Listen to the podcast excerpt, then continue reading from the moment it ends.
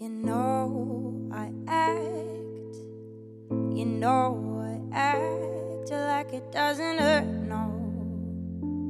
Like it doesn't hurt, no.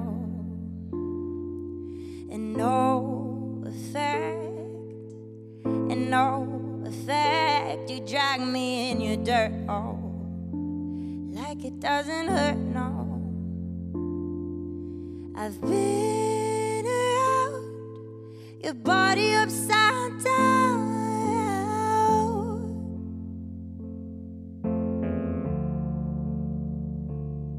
I've been around your body upside down, and I can't touch you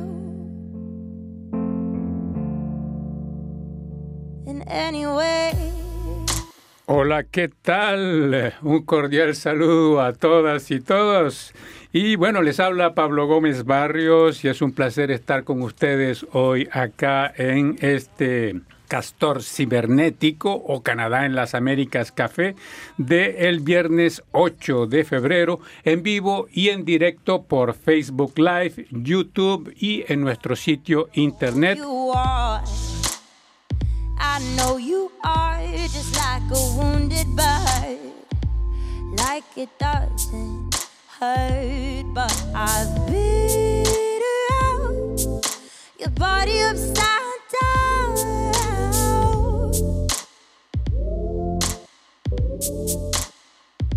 You know I've been around your body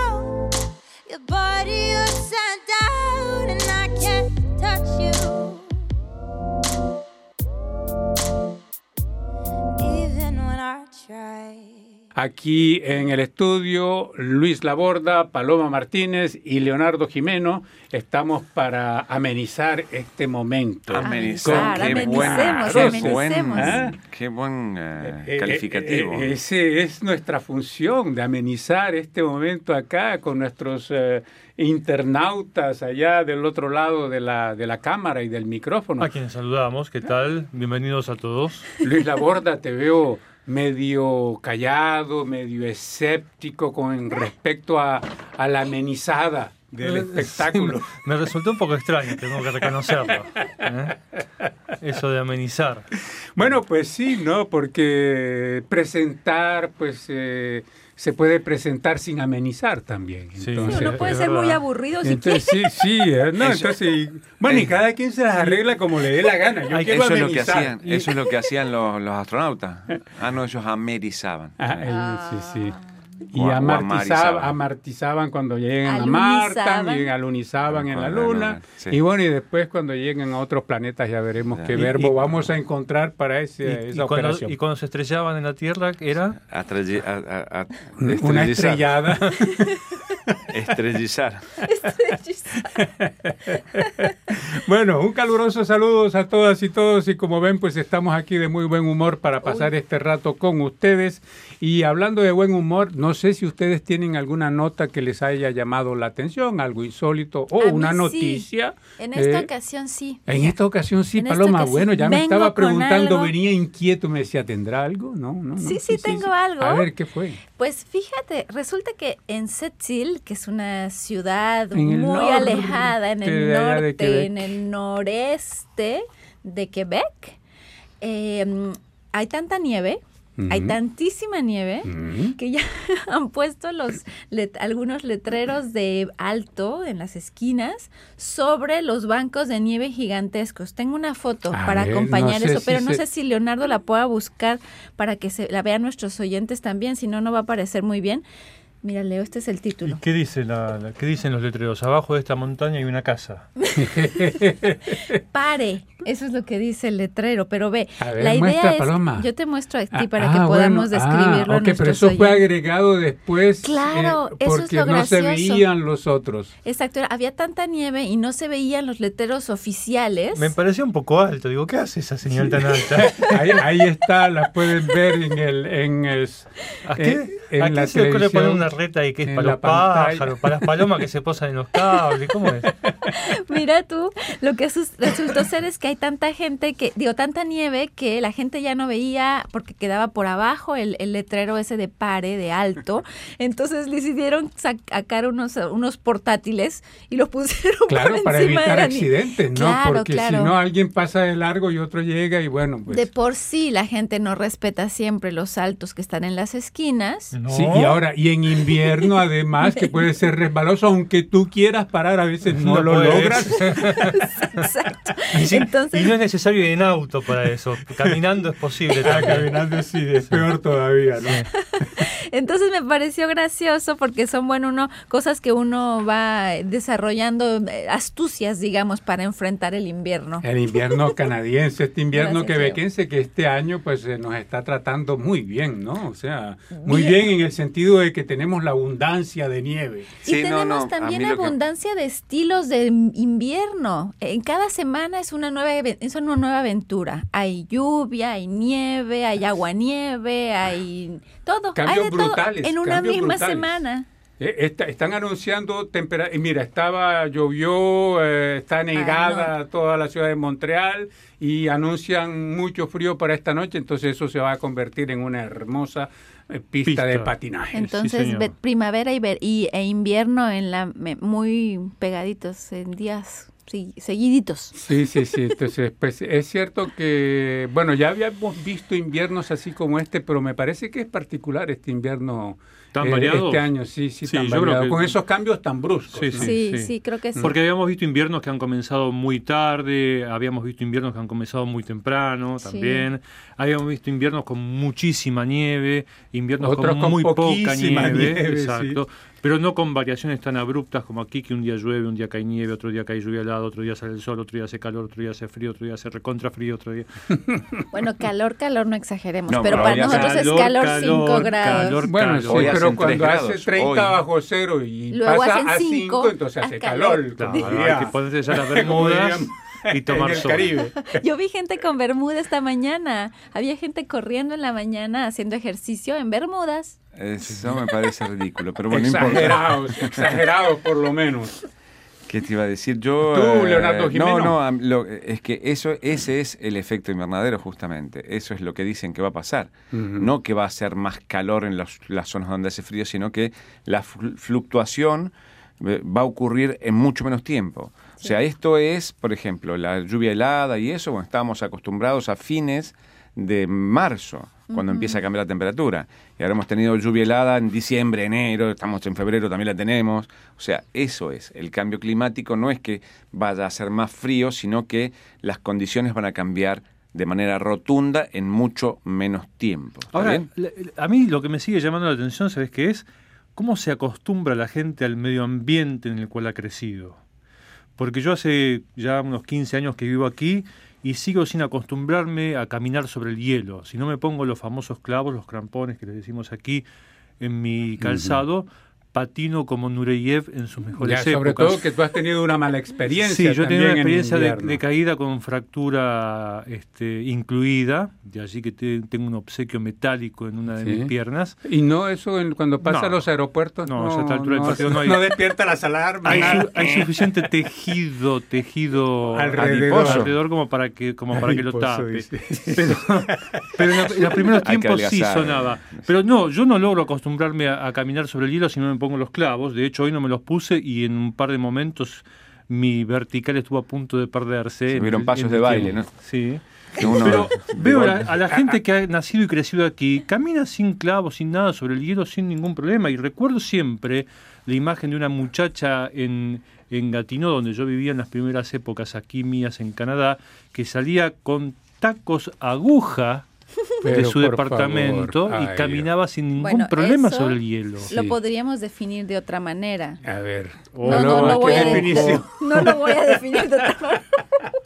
A- a- Bueno, audacia. Hay, que Audacia. explicarle, Por ejemplo. hay que explicarle a nuestros oyentes que cuando nos oyen hablar de, de esta forma y de estas temperaturas De que estamos y, y de los accesorios y de los accesorios que utilizamos, que cuando Luis Laborda habla de estos clavos es que se vende acá en invierno unos eh, unas Ah, un accesorio que se pone. accesorio exacto en la planta en la, en la suela del se engancha zapato. en la punta del zapato y se engancha en el talón Exacto. y tiene clavos en el talón, en la parte de abajo sobre el, el- el talón y en la parte de delante justo en, eh, antes de llegar a los dedos. Sí. Entonces eso da mucho más posibilidad de estabilidad, Tracción ¿no? y Cuando, estabilidad, cuando se camina y sobre todo cuando hay mucho hielo, entonces pues eh, es necesaria finalmente Y eh, este accesorio es necesario. Sí, y Paloma. también fue lo que le pusimos a nuestras bicicletas, Pablo. exacto, son ruedas llantas de cl- ruedas con, con clavitos.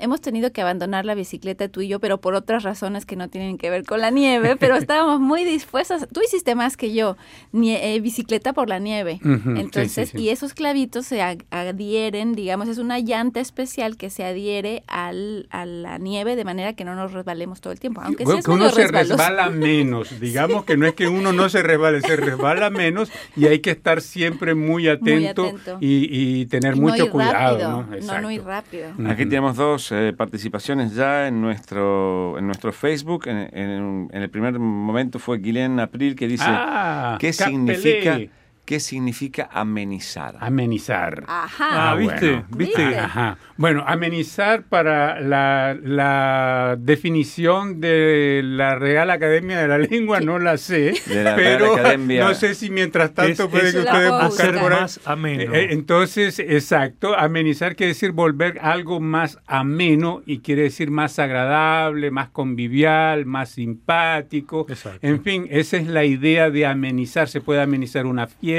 se puede amenizar una reunión, un programa de radio. Entonces eh, entramos acá en el estudio con esa idea de, De amenizar. amenizar. Exacto, Muy bien. Exacto. Es hacer ameno un lugar o alguna otra cosa, dice la Real Academia de la Lengua.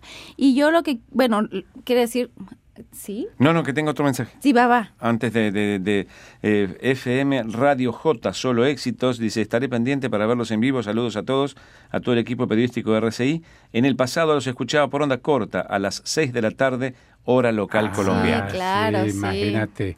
Sí, sí, bueno, ya no estamos en la no estamos en las ondas cortas, pero bueno, estamos acá en internet eh, tratando de, de llevarles este buen humor que reina aquí en este estudio. Sí, Paloma, entonces, ¿cómo era la cosa? Nada, eso era hacer Ah. más divertida una cosa, cualquier Y cosa. bueno, y, y algo que les haya... ¿Tú, Luis Laborda? Yo tengo algo que comentar, pero no sé si es necesariamente agradable. Bueno, pues Ah. comienza. Tiene que ver con una noticia que en realidad hice hoy, que es una queja que, y un pedido de investigación que se presentó en el Parlamento canadiense por un presunto caso de discriminación que ocurrió en la colina del Parlamento, allí en. Ottawa. Eh, eh, días pasados hubo un evento que involucró a representantes de la comunidad negra en Canadá, que como nosotros bien sabemos, no sé si el público en el exterior lo, lo sabe, pero aquí la población de color negro es muy importante. No es que hay poca gente de color negro en este país. Es más, estamos en el mes de la negritud, de la Exacto, historia de la negritud en Canadá. febrero. Sí, señor. Efectivamente, y en relación precisamente al mes de la negritud se llevó a cabo un evento en el, en el Parlamento canadiense en el que estuvieron invitados varios representantes de esa comunidad que tenían previstas reuniones con legisladores canadienses, legisladores federales, y mientras estaban en, un- en una especie de hall de entrada esperando que esas reuniones se concretasen, un integrante del cuerpo de seguridad del Parlamento les pidió que se retiraran y que esperasen el evento al cual habían sido convocados en la confitería del lugar. Ah, caramba. Y todo esto a partir de una queja de un funcionario gubernamental que preguntó qué hacían estas personas allí y a las que le sacó fotos sin pedirles ningún tipo de autorización. Entonces hay algunos legisladores que han presentado un pedido de investigación para saber en qué circunstancias y con qué razón se procedió a desalojar a la gente que contaba con la acreditación pertinente para encontrarse en el lugar en el que estaban. Y como uno de los legisladores dijo, eh, el Parlamento es una casa que pertenece, o perdón, este espacio pertenece a todos los canadienses. Exacto. Entonces todos tienen derecho de estar allí y si hay lugares que son reservados, con la acreditación mediante que esta gente tenía en su poder, tenían el derecho de permanecer. Ahora, ¿Por qué le llamó la atención a este integrante del cuerpo de seguridad que estas personas estuviesen en el lugar y no otras? Entonces de ahí el presunto caso de discriminación. Yo creo que en parte también tiene que ver con el hecho de que las instituciones canadienses siguen siendo aún instituciones en las que hay poca presencia de las minorías visibles del país. Entonces, en el caso del Parlamento canadiense, no es muy común ver a, gente de color negro de raza negra, no se dice de raza, ya no existen las razas. Sí, no, que no es aceptado, creo que ya es la raza humana únicamente. Es decir, de piel negra, hay gente que no, hay muy poca gente de este color de piel en la institución como tal. Entonces, por supuesto, que un policía no está acostumbrado porque la institución no ha tenido, digamos, una, una una aceptación de la diversidad por razones históricas, por razones políticas, por las que sean, entonces las instituciones canadienses siguen siendo aún instituciones que representan a la mayoría blanca, eh, a francófona o anglófona del país. Y creo que es una evidencia. Entonces, probablemente que con poca conciencia de la, de la realidad de la sociedad canadiense de hoy, este policía actuó, digamos, con unos, unas tendencias inconscientes probablemente. Con unas costumbres. Exactamente. Y nada peor que las malas costumbres. Exactamente. Para, para, que se salgan de nuestro comportamiento. Y creo que también nos permite eh, cuestionarnos con respecto a eso, porque hay varias, varios movimientos en Canadá y el mes de la historia negra es uno de los, de los momentos especiales en los que se habla cada vez más de, de la presencia y la importancia y la contribución de las comunidades negras del país. Son comunidades de muchos orígenes, además contribución de esas comunidades a la historia canadiense, a la vida canadiense de hoy contemporánea. Entonces creo que es un momento de reflexionar cómo las instituciones están concebidas y digamos, formadas, ¿no? Hoy. Sí, los cambios que se requieran. Yo quiero agregar que en nuestro sitio de internet, que lo están viendo ahí a, a, la derecha de la pantalla, tienen aquí, justamente a la derecha de la derecha, eh, abajo de la publicidad de, la aplicación. Eh, centro derecha.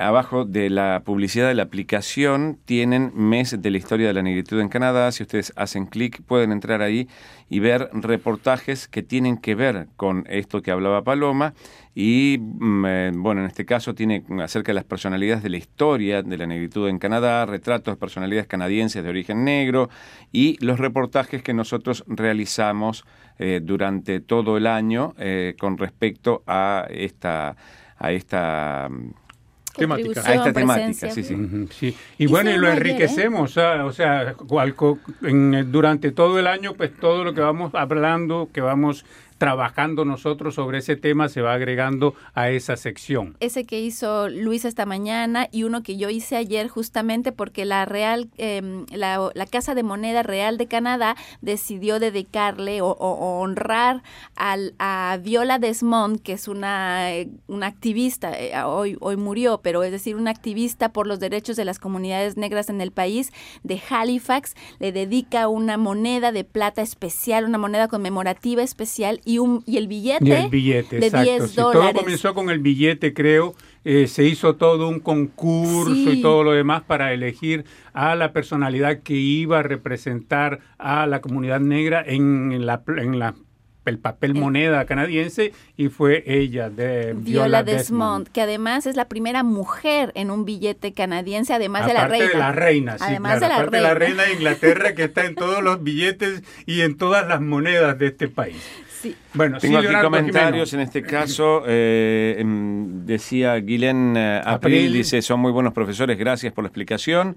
Manfred Echeverría, saludos amigos, pendiente como todas las semanas en mi segunda patria, Canadá o Canadá, empieza a cantar. y después eh, Javier González Nungaray, presente desde eh, Guadalajara, México, Cordiales 73. Y un abrazo a Paloma, Luis, Pablo, Gómez Barrios y Leonardo. Interesante el programa. Eh, FM Radio J, solo éxitos, dice saludos desde Malambo Norte de Colombia. Malambo, eso es en la costa norte, en el eh, departamento del Atlántico. Ajá. Ajá. Ni, ajá, ajá, porque yo ni idea. ¿eh? puro Caribe, chicos, eso es puro Caribe. eso es puro Caribe, puro Caribe colombiano. Eh, y María Herrera dice, como siempre acá con ustedes, un saludo desde San Luis, Argentina, así que agradecemos a todos aquellos que están siguiéndonos por las redes sociales. Y muchas gracias gracias por estar, por acompañarnos y saludos de San Luis, con su compañía. Coterránea tuya. Sí, señor, hemos trabajado juntos en la universidad con... Ah, bueno, ya me parecía. Ah. Ajá. Y bueno, entonces ya todos hablaron de, su hecho insólito. Yo no tengo hecho insólito. Tú no tienes hecho... Bueno, yo tengo uno aquí muy curioso. Que te puedo compartir. A ver, lo compartimos. Lo compartimos con todos acá, porque me parece, yo no sé, de hecho, antes de comentarlo, quiero pedirle a los que nos están escuchando cómo es eso en, en, sus países respectivos, ¿no? Como ya ustedes saben, eh, acá ahora se, se, está, se puede personalizar las placas de los carros, ¿no? Creo que vi esa historia, me dio mucha risa. Sí, yo vi uno ayer que decía de dentista. Hay que tener ganas de poner la profesión. Eh, yo vi uno que decía de Haití. me ah. imagino que, era alguien de Haití que en su placa está escrito Daití. Bueno, entonces e, eso es algo nuevo acá en, en, Canadá. Y es caro. Y, es caro. Hay que pagar para, por, Son para que le puedan 350 dólares. Para, que le puedan dar a uno. Si no, la placa, si no, la placa es gratis. no, sale 5 no, no, no, la, bueno, gratis, placa te la dan cuando inmatriculas. gratis. Sí. sí. Nada gratis. Aquí gratis, poco y nada, Pablo. ¿no? bueno, entonces el caso es que hay un residente de la ciudad de Melville, en la provincia de Saskatchewan, que quería ponerle su apellido en su placa de, su auto, ¿no? Solo de que su apellido es Asman. A-S-S-M-A-N. A ver cómo, lo, a ver cómo lo explicas. ahora, ahora quiero escuchar la traducción. bueno, como ya saben, en, inglés. No, no, no sabemos. Es trasero. Es el trasero ah. que adopta y tiene muchos nombres en distintos lugares de América, ¿no? El trasero para aquí decentemente lo podemos llamar así. El trasero y man, hombre, ¿no? Entonces el hombre trasero. Eh, eh, eh, o el hombre del trasero o el trasero del hombre o qué sé yo.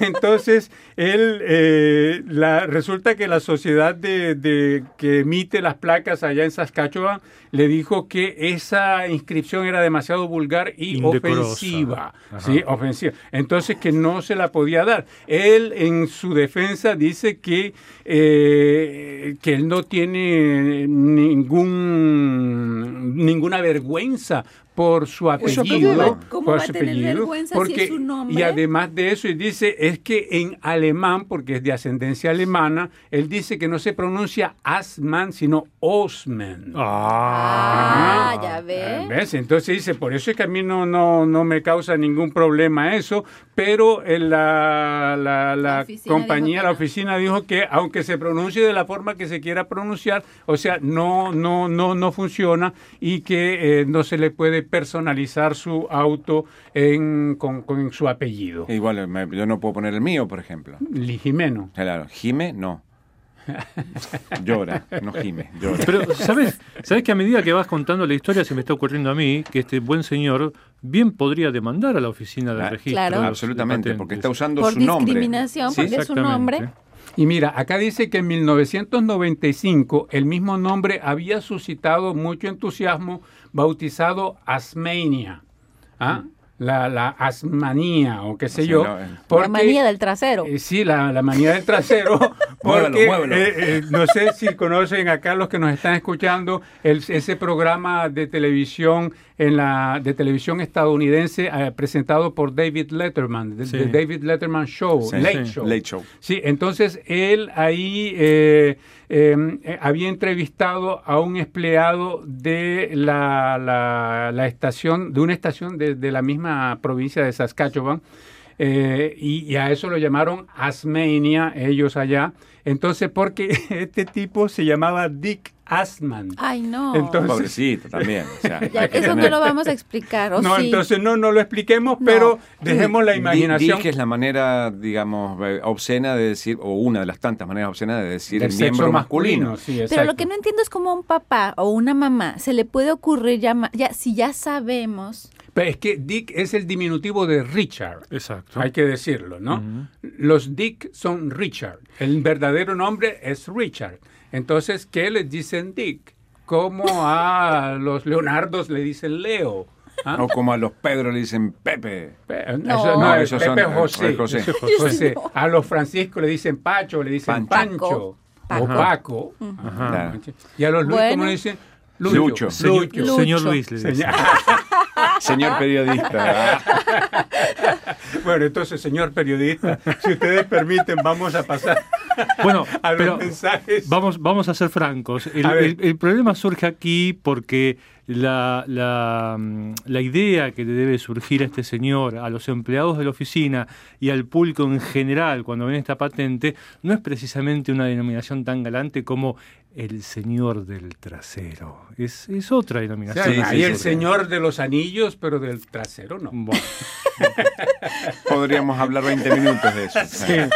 Pero no, no, no. Ya estamos amenizando demasiado la cosa. Ya estamos yendo más en terreno sinuoso. estamos poniendo chismosos, estamos. Estamos opinando fuera del recipiente. opinando fuera del recipiente. Bueno, entonces, a ver, Paloma, ¿qué comentarios tienes por ahí? Maybe spell it out, big boy, will take me out proper. You nailed my heart to your wall, but you never dusted off after. Oh, oh. You're making me feel. Oh, like what's real ain't real, but it's real to me.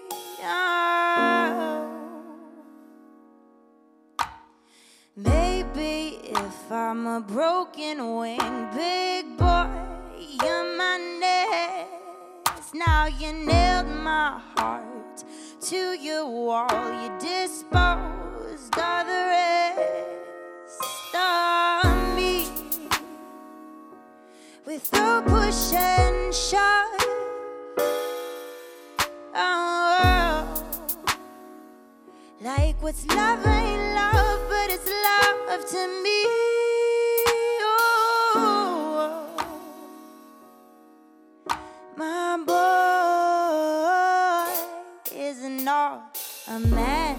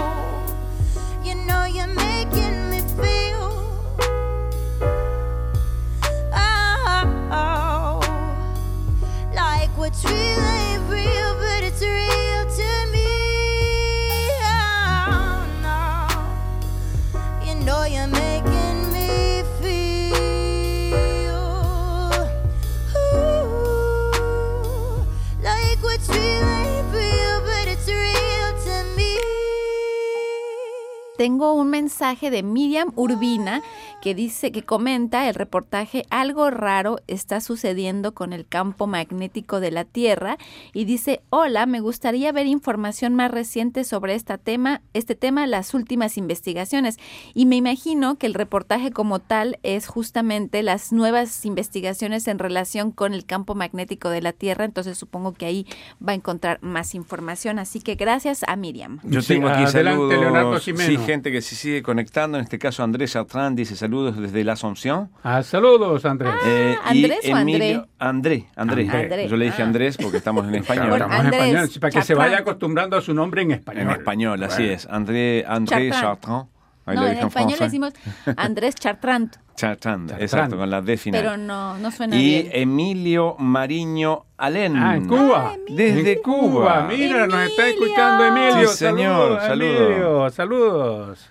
Muy bien. Y Leonardo Y tengo un comentario sobre familia colombiana evita deportación a último momento. ICM, YCM, dice Dios es bueno y le van a conceder su estadía definitiva en este maravilloso país. Ya, yo le quería recordar a las personas que nos están escuchando con respecto a esta historia de las placas, cómo, cómo es la, cómo funciona lo de las placas allá en, sus países, ¿no? O sea, ¿qué opinan? ¿Qué, opinan? Que nos den su opinión, no sobre lo que hablamos de lo que acabamos de conversar. Son personizables o no. Sí, exacto, si son simplemente pues la placa normal, pues entre comillas. Claro. Luis, la, señor Luis Laborda, Muchas por favor. gracias, estimado. Aquí tengo un mensaje que nos envía Amanda Cabrera Narváez sobre el tema ¿Tienen grupo sanguíneo los animales? Y ella pregunta, o ella dice, mejor dicho, por favor, necesito saber la diferencia entre un cruce de Mendel y un cruce RH.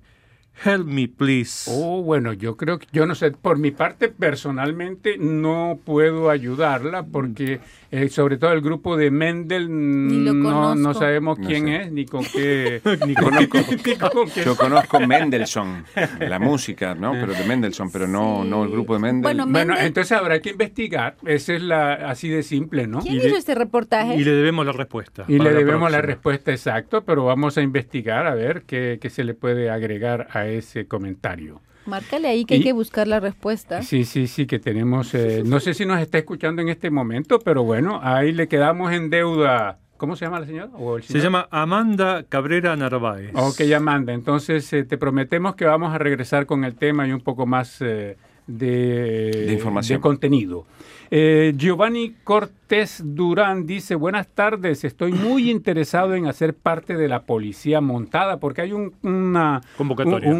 la Policía Montada de Canadá abre sus puertas a los inmigrantes, fue un tema que nosotros abordamos aquí en Radio Canadá Internacional y ha, ha, sido muy popular. Además está el ejército también que está abriéndose para, para extranjeros o para los inmigrantes de origen extranjero. Bueno, los inmigrantes de origen extranjero. Y hay una redundancia para los inmigrantes. Creo que es para los duplica. Creo que en el caso del, ejército son los residentes. No tienes que ser ciudadano ya para tener, para poder eh, aplicar para ya. En todo caso, Giovanni dice, estoy muy interesado en hacer parte de la policía montada. Soy ingeniero agrónomo y tengo 47 años de edad practico deportes y me encuentro en excelente forma física, ¿estaré dentro de los parámetros de la selección? Se pregunta él. Gracias. ¿Vive acá?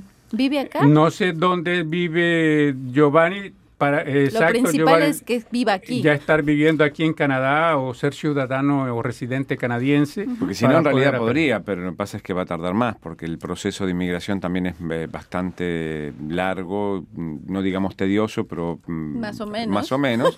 Entonces. No, y que la, policía no va a convocar a alguien que vive en el exterior para que se sume a sus filas. Esto para gente que ya está en el territorio. Si ese es el caso, puede poner en Google RCMP, que son las siglas de la Real Policía Montada canadiense, le va a aparecer el sitio de internet de la policía y allí va a encontrar toda la información. Exacto. Bueno, yo aquí tengo más gente que se comunica. Sí, señor. Sí, señor, adelante. Emilio, Emilio Alén dice gracias por los saludos. Cuba, dice Emilio. Gustavo Lucas, saludos desde Melo, en Uruguay.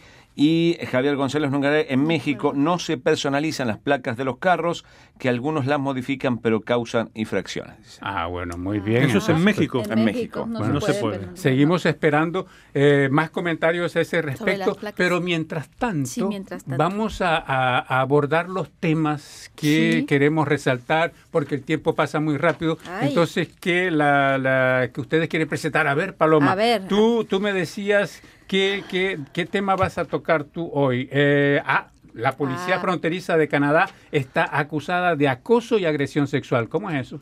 Pues resulta, Pablo, que la red inglesa de Radio Canadá, CBC News, hizo una solicitud de acceso a la información eh, porque había recibido algunos mensajes de gente del público diciendo que varias denuncias se habían presentado ante la Policía Fronteriza de Canadá por eh, casos de acoso y de agresión sexual y además de utilización eh, inadecuada de la fuerza en ciertas en ciertos casos de deportación particularmente. Entonces CBC se puso a investigar. Y en su investigación logró obtener información directamente de la policía en las que se, se- se con- se- se- se sa- se sabe pues que hay una investigación en relación a 1.200 denuncias Quejas. eh, exactamente, quejas del público en contra de la policía fronteriza canadiense y la, pro- la policía está investigando sobre sus propios empleados. Entonces, no hay una instancia independiente haciendo la investigación. Normalmente lo que se hace es que es otro cuerpo de policía el que hace ese tipo de investigaciones acá. En el caso de estas 1.200 denuncias, es la, eh, la policía fronteriza canadiense que está investigando sus pro- sobre sus propios empleados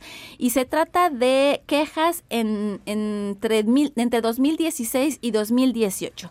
Ahora bien, entre los documentos obtenidos por la CBC, los, los delitos que se están eh, investigando son asociación criminal por parte de agentes de la Policía Fronteriza Canadiense, fuerza excesiva, uso de lenguaje sexual inapropiado. Entonces hay, hay muchos casos em, eh, que están siendo tratados. Ahora, el año pasado nosotros presentamos el caso de Lucy Granados, una guatemalteca eh, para la cual existió mucho movimiento de solidaridad por los, los grupos em, o de, la, organ- de la sociedad civil que se presentaron eh, a, a su favor. Ella fue deportada en el 2018, pero llegó a Canadá en el 2009 solicitando el refugio político. En 2018, el gobierno de Canadá es decir, la policía fronteriza de Canadá se presentó a su casa temprano en la mañana, eso es lo que ella dice que Mm, sucedió, cuenta, sí. ¿no?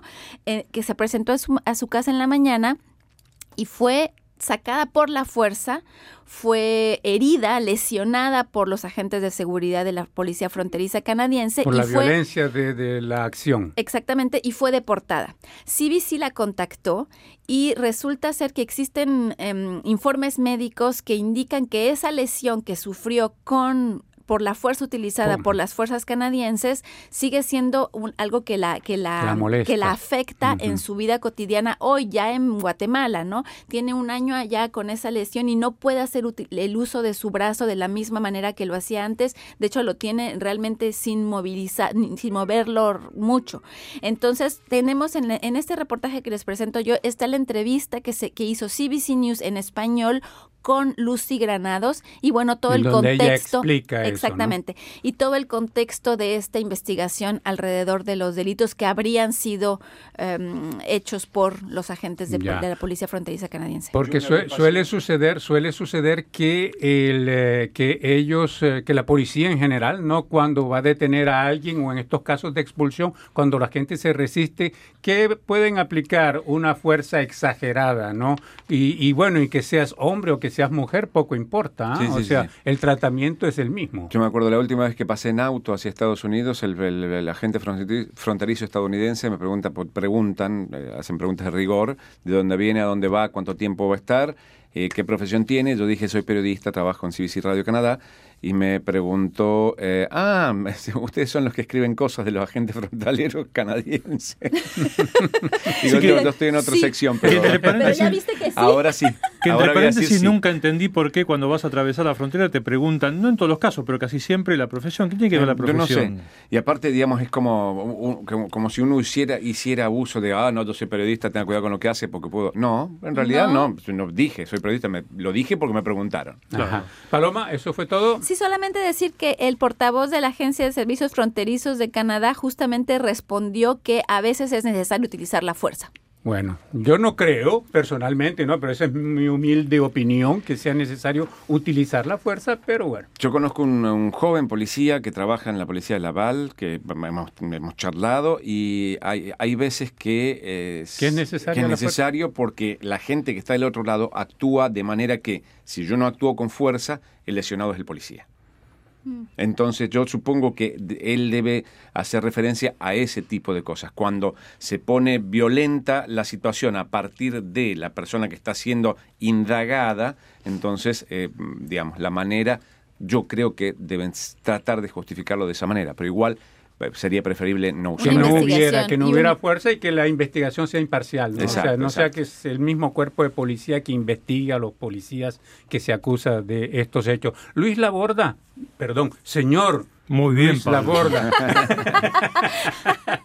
El gobierno federal canadiense permitirá que los venezolanos que se encuentran sin estatus legal en Canadá puedan permanecer en el país. Sí, señor, todos conocemos, por lo que se viene hablando de hace ya varias semanas, la situación política en Venezuela es complicada.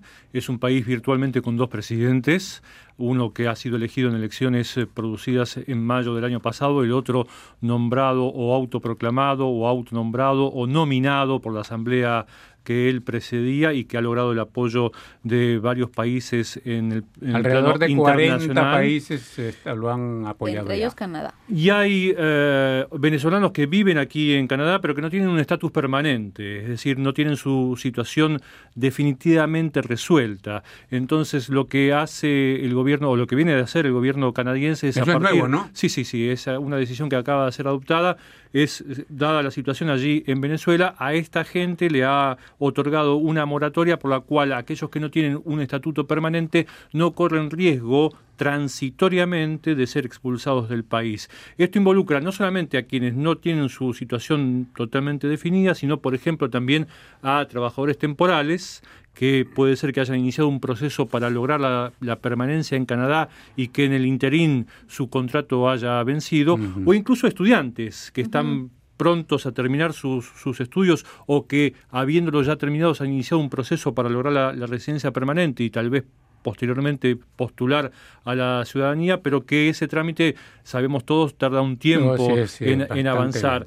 Entonces, a toda esa gente el gobierno le dicta esta moratoria que por un plazo a determinar, no se sabe aún todavía, les va a permitir permanecer aquí o por lo menos no correr el riesgo de ser expulsados. Y la duda es qué pasaría si esa situación en, en Venezuela se resuelve en el corto plazo. Bueno, esa moratoria expira automáticamente. Es decir, no es una carta blanca para permanecer en el país y por supuesto tampoco es una carta blanca para aquellos que tienen... Eh, causas pendientes por algún delito o por alguna violación de derechos humanos o por algún crimen cometido. Esa gente no puede postularse, no puede aspirar a los beneficios de esta moratoria bajo ningún concepto. Los invito entonces a escuchar una entrevista, que estoy elaborando con una abogada especialista en temas de inmigración que es Claudia Molina. Lista tu entrevista en una hora. Ah, es rapidísimo. el, señor, el señor, Luis Laborda es rapidísimo. Es, rapidísimo. Leonardo Jimeno, ¿hay otros comentarios por sí, en este caso Gustavo Lucas nos dice, muy interesante el contenido del programa. Acá en Uruguay creo que no es posible personalizar las placas de los automóviles. De todos modos, he visto automóviles que llevan placas con motivos decorativos, por ejemplo, pero siempre llevando la placa específica del departamento correspondiente. Se aclaro que el departamento son las circunscripciones administrativas que dividen Uruguay. Lo que en otros países son provincias. Y, las placas las ponen en la parte delantera o en la parte trasera. Aquí, aquí, es obligatorio que sea en la parte trasera. Solo aquí, aquí en, Quebec. En Quebec. En Quebec. Porque en otras provincias. En los dos lados. Sí, yo creo que en el resto del mundo es en los dos lados. ¿no? Sí, yo no entiendo por qué en Quebec no es en un lado. bueno, pues porque si la policía te detiene, pues ya de una vez se tiene Pero identificar. De frente ¿no? Están ahorrando metal. Eso sí, eso sí. Cuestión de ahorro de Ecológico, recursos. de recursos, claro, sí. Leonardo, aparte del ahorro de recursos, tú nos hablas de un programa de Google que advierte la- si las contraseñas fueron violadas. Así es, en realidad, bueno, es uno de los, de los temores eh, eh, más presentes de la sociedad eh, digitalizada de hoy en día. ¿Cuántas cuentas tienen ustedes? ¿Tienen tres, cuatro, cinco cuentas de correo electrónico? Tengo ¿Tienen tres cuentas yo. bancarias? ¿Tienen cuentas de todo? Y en todos tienen un usuario y un password. Mm. Y Ah. lo más probable es que ese password se repita bastante. Eh, Que o- se utilice no. para diferente, Claro. el mismo password para, como es casi mi, mi caso, ¿no? Claro, por eso, porque entonces- se me no olvidan, se me olvidan. eso. No, pero para, no, para ver, para ver cómo, cómo va a único- ser la cosa de aquí en adelante. ¿Usás 1, 2, 3, 4 en todas las cuentas? 5, 6. 1, 2, 3, 4, 5, 6. No, es no. para risa, pero 1, 2, 3, 4, 5, 6 y password, la palabra password Sí, son los sí, sí. passwords más utilizados en el mundo.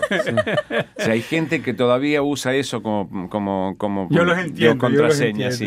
Bueno, lo que hay que hacer en realidad, la recomendación particular es que cada cuenta tenga un único, eh, una única contraseña para evitar el, el robo la de datos. retina o la huella digital. no, no, no, no tanto como eso, eh, no para una cuenta que cortar electrónica. el dedo. Pero tienen que entrar eh, y y cambiar y cambiarlos si se enteran que hubo algún tipo de violación de, de- de- de privacidad, entonces ir a cambiar eh, eh, el password. En este aquí en caso, esta casa se cambia cada tres meses. exacto. En este caso, el Doy sistema fe. Password Checkup, que es lo que está presentando Google, es una pequeña eh, es un pequeño programita que funciona dentro del Google Chrome, del navegador de Google, ¿está bien? Y que cuando uno llena el password para entrar a la cuenta de correo electrónico o la cuenta bancaria, ellos chequean con una base de datos inmensa que se ha ido generando a partir de este tipo de eventos. La O sea, inteligencia artificial es Exacto, capaz entonces de- van y re- eh, hace- hacen una búsqueda para ver si ha sido o no comprometido alguna vez. Entonces, eh, uno tiene esto abierto en el navegador, cuando uno entra, el navegador le, le- le dice a uno, le avisa, esta, esta contraseña está comprometida, por favor cámbiela. Así que, bueno, las, com- esos son los pros, los contras son que la gente que habla de eh, privacidad dice que si Google ahora tiene la manera de ver nuestras contraseñas, es como un poquito... ¿Ese, programita usa un password también? Eh, no, no, no, no, es, pero, gratis, es gratis. pero ellos eh, explican que no, y ha ido la explicación técnica en el, en el, en el texto, que no necesariamente, sino que hacen como una especie de eh, chequeo y vuelve y no queda en los servidores, entonces es imposible que ellos guarden la información. ¿No lo Que recomiendas? no les creo. Yo, en, en realidad, yo lo instalé para probarlo. eh, lo que voy a hacer va a ser chequearlo durante un mes, un mes y medio, después sacarlo, si no lo Haces necesito. otro Bueno, entonces, reportaje y cuando después lo entonces nos hablas, nos haces un ah, informe sobre el resultado de tu Ah, experiencia. no, no hay tiempo, no, las, las No, no. recomendaciones están ahí, así que eso Bueno, es. ok, entonces, bueno, hay que decir de que aquí en este trabajo en el que nosotros eh, estamos, eh, los passwords, la- la- las claves, son, hay, hay un montón de claves. Llegas, abres tu computador, necesitas una clave. Después, si quieres abrir los otros programas con los que tienes que trabajar, cada programa tiene su clave. Todos te Eh, dicen eh, que cambies la clave. Nadie te dice cómo hacer para recordar todas las claves que te tenés que acordar para trabajar. No, y te ejemplo. dicen que sobre todo que no hay que escribirlas en ningún lado. Entonces, pues después La hay un problema ahí.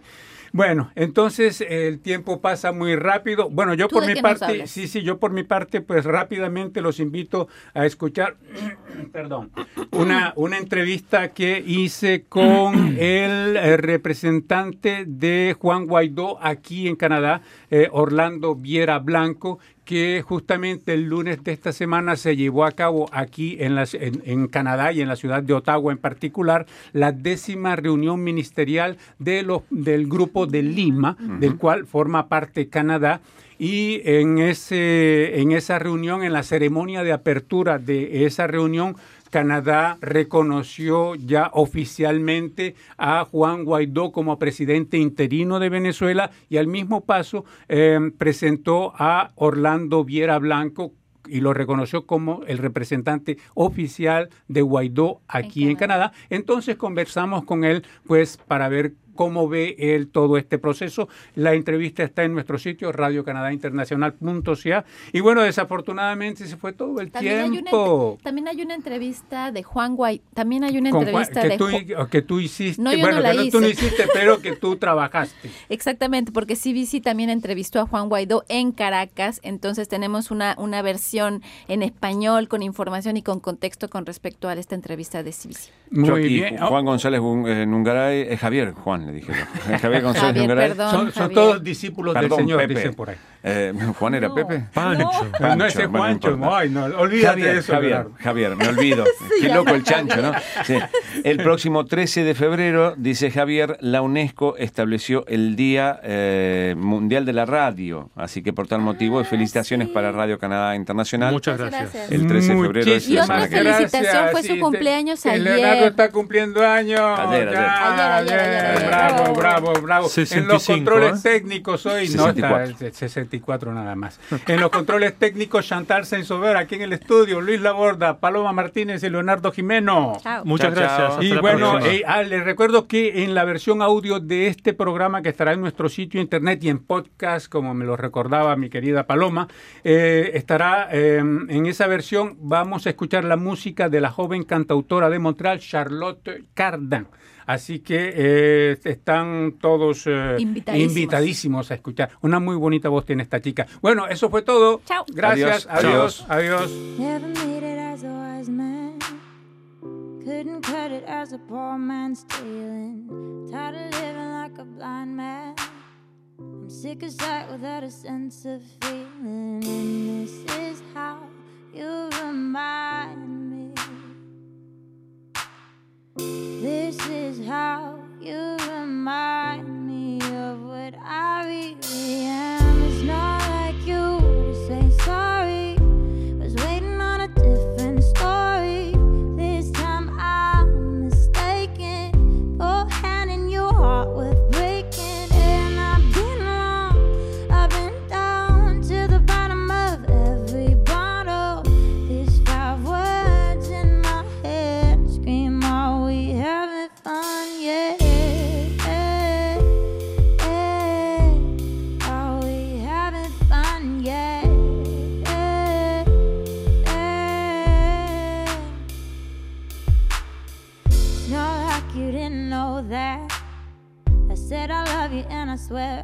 still do. And it must have been so bad. Cause living with me must have damn near killed you. And this